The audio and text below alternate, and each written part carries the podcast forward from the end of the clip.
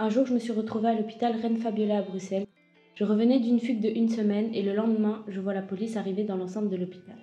Ils rentrent dans ma chambre d'hôpital en me disant Bonjour Aïcha, police de la Louvière, nous sommes là car le procureur veut que l'on t'entende suite à ta fugue. Nous avons pris la route direction la Louvière et je vais pas vous mentir, je pensais que la route allait être interminable. 40 minutes plus tard, nous étions arrivés à destination au poste de police de la Louvière.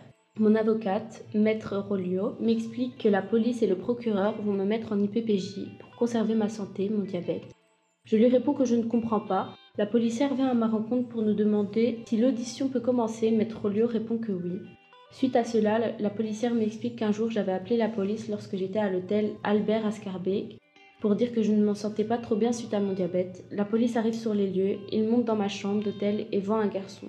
Ils décident de l'embarquer parce que moi je les avais contactés pour leur dire qu'il y avait quelqu'un qui était rentré et que je ne connaissais pas. Suite à cela, ils font une fouille et trouvent 3 kilos de bœufs et 1 gramme de cocaïne. Quand j'ai entendu ces mots sortir de la bouche de la policière qui était en face de moi, j'ai compris que la bataille serait dure. Je ne veux plus continuer dans cette roue infernale sans pouvoir m'arrêter et me dire stop.